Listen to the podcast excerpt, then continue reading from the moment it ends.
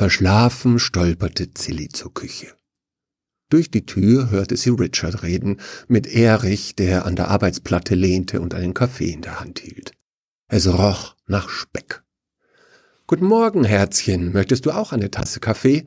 Erich kennst du ja schon, meinte Richard, ohne sich von der Pfanne abzuwenden. Guten Morgen, Fräulein Freimer, sagte Erich. Einfach Zilli genügt. Sie nahm eine riesige Kaffeetasse in Empfang. Oh, was ist denn mit deiner Hand passiert? fragte sie. Ach, das ist nichts. Ich hab mich verbrüht. Sieht man nicht mal. Aber es tut ganz schön weh, antwortete Richard. Verbrennungen sind nicht lustig. Ich habe den Oberkörper voller Narben von damals, als mein Motor zu brennen anfing. Ganz ehrlich, manchmal habe ich gejault wie ein Hund. So weh hat das getan, sagte Erich. Naja, so schlimm ist es ja nicht, aber vielen Dank für das Mitleid. Herzchen, Erich ist hier, weil er dir die Azoren zeigen will. Es ist herrliches Wetter. Hast du nicht Lust auf einen kleinen Rundflug? fragte Richard. Sind Sie denn schon mal geflogen? ergänzte Erich. Nein, noch nie, aber antwortete Zilli. Dann hätten Sie keine besseren Umstände finden können. Kein Wind, Sonnenschein, ein großes Flugzeug, ein erfahrener Pilot und es kostet Sie kein Pfennig, sagte Erich. Also, ich bin mir nicht ganz sicher, ob, ob, ich, ob ich das will. Wie spät ist es denn überhaupt und wann ist denn dieses ominöse Dinner? fragte Zilli. Es ist elf Uhr morgens, meine Liebe. Das Dinner ist um acht. Wie lang dauert denn dein Rundflug, Erich? antwortete Richard. Vier, fünf Stunden. Ja, eher fünf. Zilli versteckte sich hinter der Kaffeetasse. Vielleicht konnte sie sich heimlich aus der Küche schleichen und sich mit einem guten Buch verstecken. So eine Gelegenheit bekommst du nicht so schnell wieder, Zilli, meinte Richard.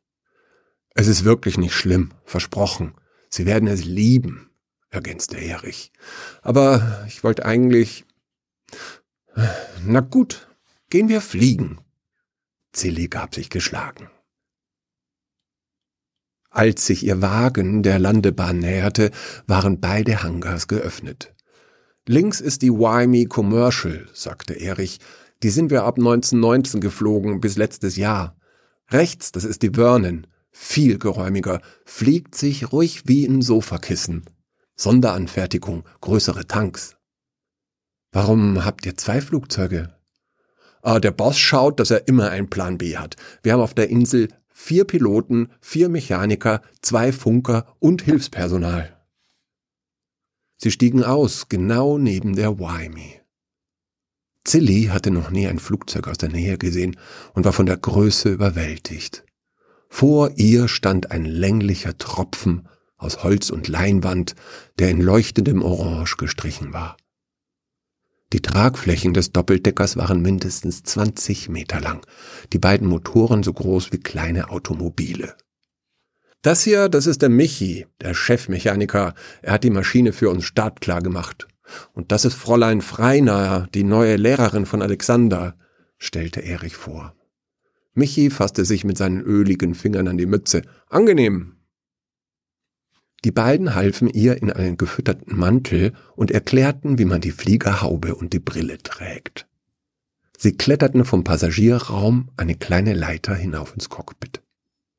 Zilli war überrascht, dass sie im Freien saßen und dass beide Plätze über ein Steuerrad verfügten.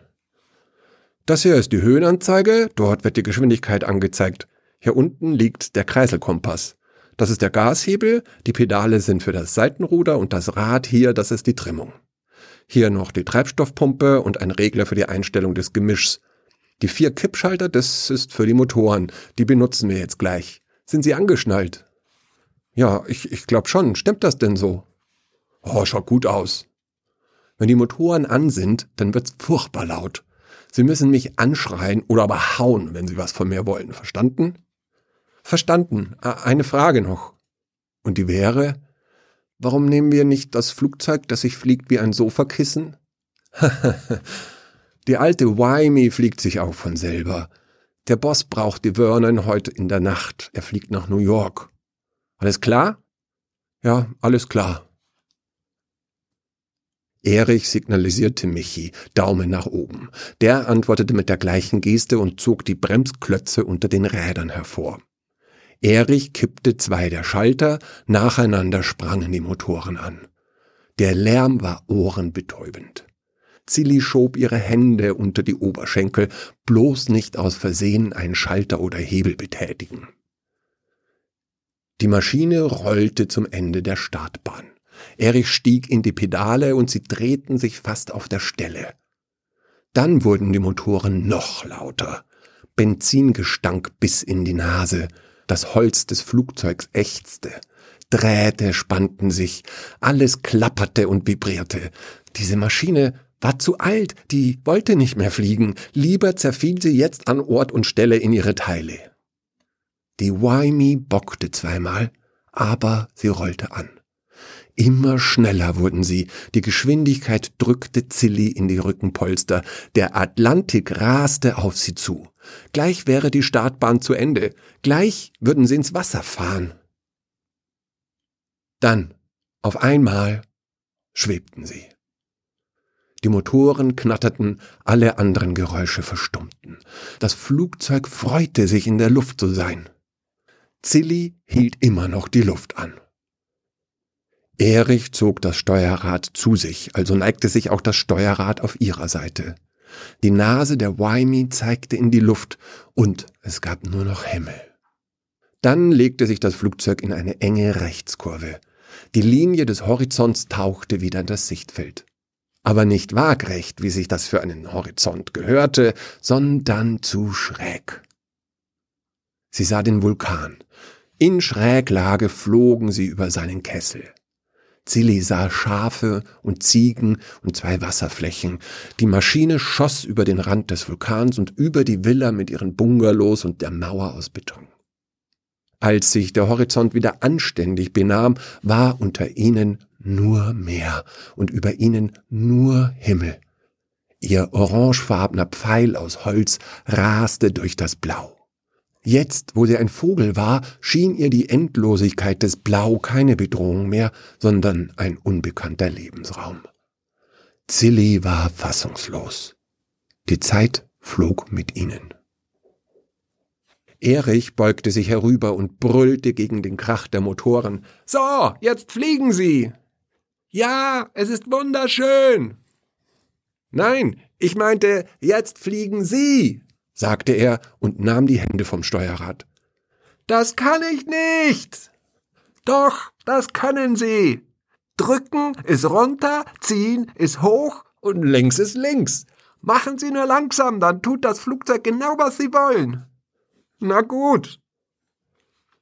Zilli drückte das Steuerrad mit der Lenksäule und das Flugzeug neigte sich brav. Sie spürte den Widerstand der Höhenruder in den Fingern. Sie zog und das Flugzeug stieg. Ein anderes Gefühl, ein anderer Druck.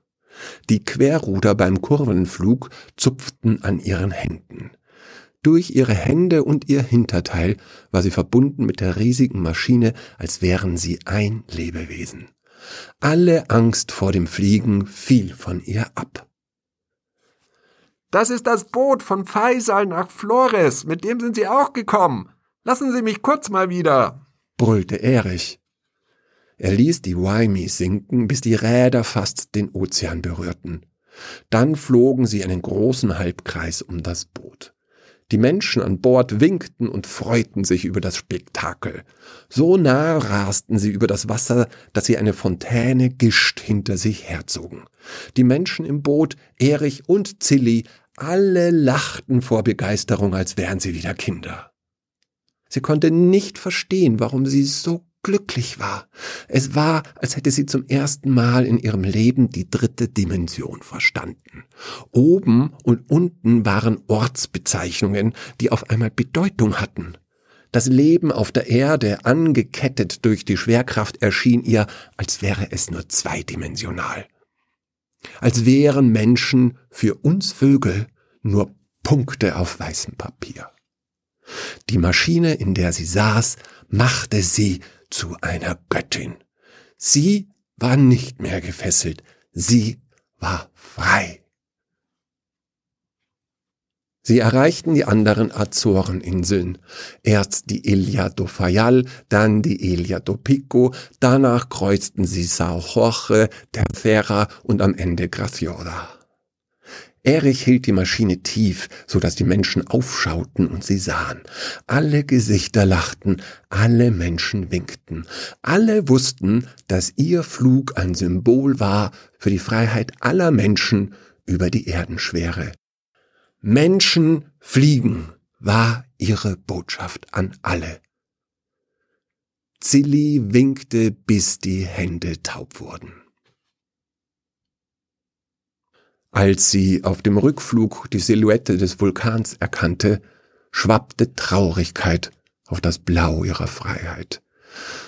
Wenn sie das Fliegen nur in einen Flachmann füllen könnte, um im Notfall davon zu nippen. Sie blickte sich im Cockpit um, damit sie sich jede Kleinigkeit genau merken konnte. Jeden Hebel, jede Anzeige, jeden Schalter und jede einzelne Schraube oder Niete. Sie entdeckte ein Foto auf Erichs Seite. Sie fragte, Wer ist das? Das ist meine Liebste und meine Tochter und mein Sohn, habe ich immer dabei, antwortete Erich. Nach der Landung auf Corvo krabbelten sie rückwärts wieder aus dem Cockpit und stiegen die Stufen hinab auf festen Boden. Erich fragte, und, wie war's? Zilli überlegte, ob sie Worte fand, um die Freiheit zu beschreiben, die sie empfunden hatte. Nein, lieber sprang sie Erich in die Arme und drückte ihn so fest sie konnte. Es war wunder, wunder, wunderschön. Vielen Dank, lieber Erich. Michi kam mit einer Flasche Champagner, den Rest des Bodenteams im Schlepptau. Jeder trank einen Schluck direkt aus der Flasche, und dreimal riefen alle Glück ab, gut Land, Zilli aus Berlin. Fünf Flugstunden hast du jetzt schon, Zilli. Mit 40 haben sie uns im Krieg losgeschickt. Das ist ein Achtel auf dem Weg zur Pilotin, sagte Erich. Als sie im Wagen zurückfuhren zur Villa, war Zilli immer noch euphorisch. Schon für diese Erfahrung hatte sich ihre Reise gelohnt. Wenn sie an Oberstudiendirektor von Stuckendorf dachte, musste sie fast lachen. Der unwissende Schnösel. Kannte er doch die Freiheit nicht. Falls sie sich beim ominösen Dinner heute Abend völlig daneben benehmen sollte und ihr feiner Arbeitgeber sie sofort ins Boot zurück nach Flores stecken würde, das Beste hatte sie schon erlebt. Das konnte ihr niemand nehmen. Ach, eine Frage noch, Erich. Wo kann ich denn am besten gleich morgen ein Flugzeug kaufen?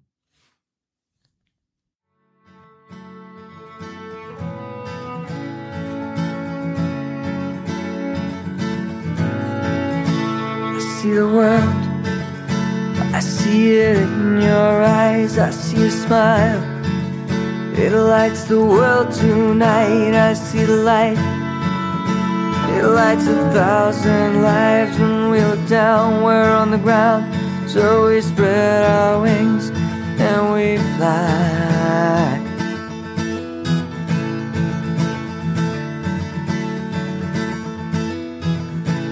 So we fly.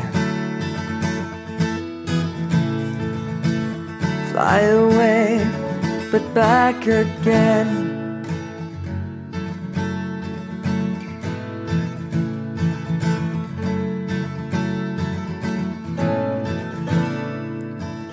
I know this place, I know this song, I know the words. I know I do. Cause Everything we do, we do for a reason good enough. Even if we don't know what it is, we spread our wings and we fly.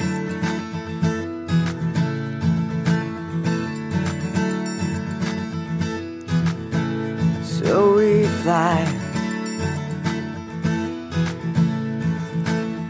Fly away, but back again.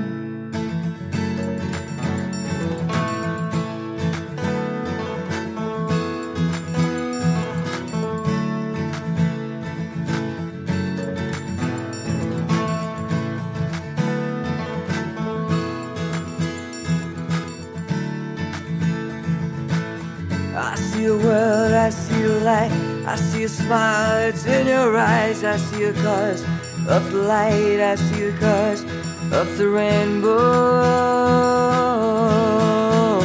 I see the world, I see it in your eyes, I see a smile.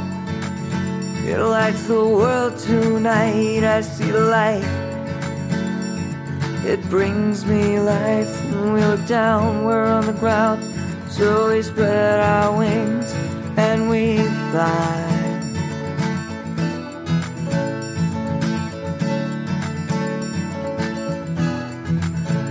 So we fly. Fly away, but back again. The world, I see light see a smile, it's in your eyes. I see the colors of the light, I see the colors of the rainbow.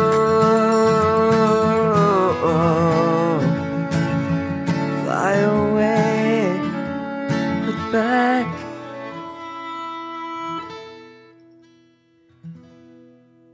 Again.